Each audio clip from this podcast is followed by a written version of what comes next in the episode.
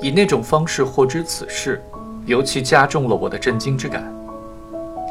那天是星期三，我去了姥姥家，正坐在马扎上玩着几只塑料兵。偶尔像小时候一样玩玩塑料兵，也是乔雅喜欢宣扬的我的幼稚趣事之一。不过那天我却只是无事可做罢了。忽然有一群人鱼贯而入，原来是爸爸妈妈、大姑、小姑、叔叔、婶婶、舅舅、二姨等人，乒铃轰隆，阵仗惊人。乔雅手里还拿着那把小提琴，我还没缓过神来。夏明远已经抓住我，给了我一记耳光。我呆若木鸡，半晌才听清楚，他咆哮着问我跟陈瑶的事有没有关系。我定下神来，忽然大怒，吼叫说：“陈瑶的什么事？”乔雅扯住夏明远，不让他发作，自己站在前面说：“陈瑶偷东西，被派出所抓起来了。你说实话，你跟他的事有没有关系？”他的神色吓住了我，有一会儿，我头脑中一片空白，没明白这句话是什么意思。我想，派出所，派出所是什么东西来着？紧接着，迷成一团中浮现出了灾难的预感。意识世界中，好似有一股雷声，由远至近，滚滚而来，终于在一瞬间碾到耳边，轰然炸响了。在这天晚上，整桩事情。包括这个消息的冲击力和置身于一群黑着脸的长辈之中的压迫感，合成了一个噩梦。我很快就崩溃了，我非常疲惫，强迫症般的一再抬头看着天花板上的日光灯，确认灯光亮着，因为我时时感到眼前发黑，周围的一切都显得非常不真实。在他们的轮番审问之下。我交代了跟陈瑶之间的每件事，包括我们平时都在玩些什么，小提琴到底是从哪里来的，那天下馆子喝了什么酒，吃了什么菜等等。除了我曾跟陈瑶计划过一起偷钱，以及跟他学过爬楼之外，我全招了。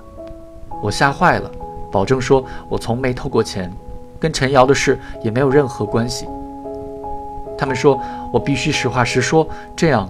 他们才能想办法帮我，否则等公安来找我的时候就麻烦了。我觉得他们说的有道理，更大的麻烦恐怕还在后面。可是吐露全部实情，却无论如何也做不到。我脑仁胀痛，肢体麻痹，有那么几分钟，他们不再问我什么，彼此议论起来，像陪审团一般要裁定我的话是真是假。我歪在椅子上，头枕着椅子的靠背，觉得整个世界都变了样子。后来我才知道，是乔年舅舅在厂保卫科里听说小南门派出所抓了陈瑶，想到我平时总跟陈瑶一起玩，怕有什么牵连，来给妹妹报信。一时没找到乔雅，寻访间听到风声的亲戚们聚拢了过来。这场审问持续了三个小时。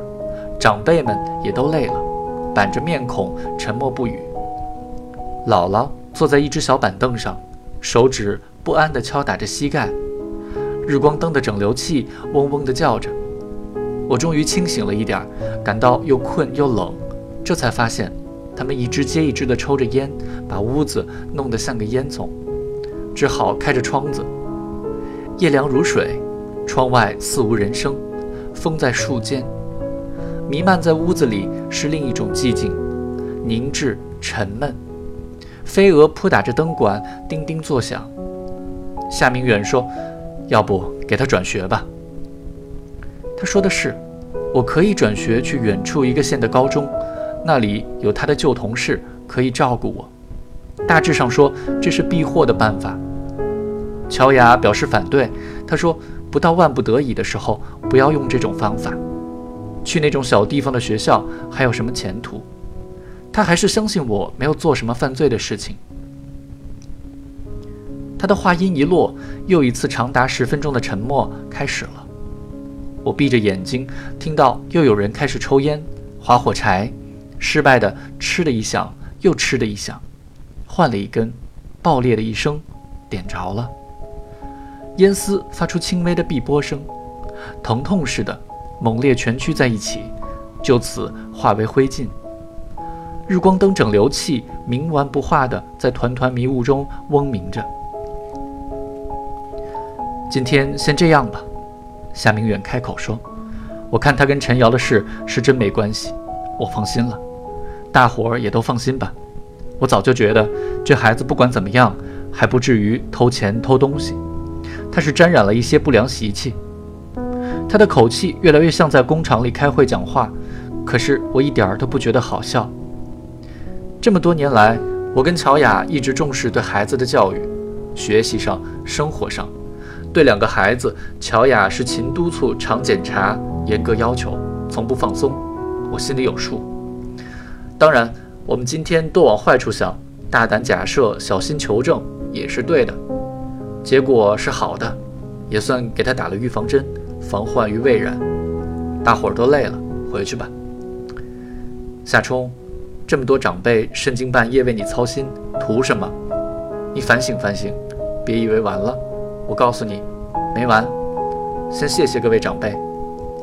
我就站起来行礼致谢，大家就陆续起身离开屋子。